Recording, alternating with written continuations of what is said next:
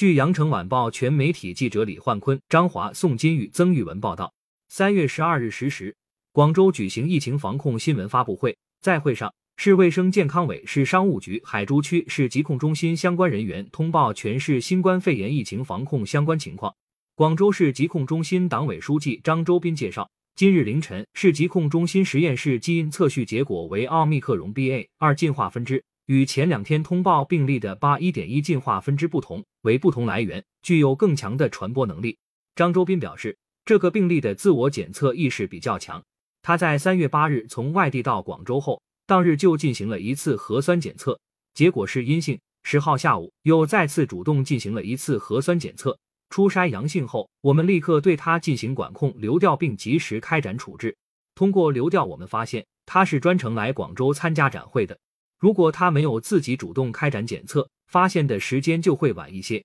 所以晚一点发现，我们的处置难度、疫情扩散风险就会大幅度增加。张周斌提醒市民们要提高检测的意识，这就包括离岁前、抵岁后要检测，重点行业和重点岗位的人员要定期检测，有相关风险地区旅居史和商旅出差频繁的市民要加强检测频次，收到风险短信提醒的市民更要积极主动检测。感谢收听羊城晚报广东头条，更多新闻资讯，请关注羊城派。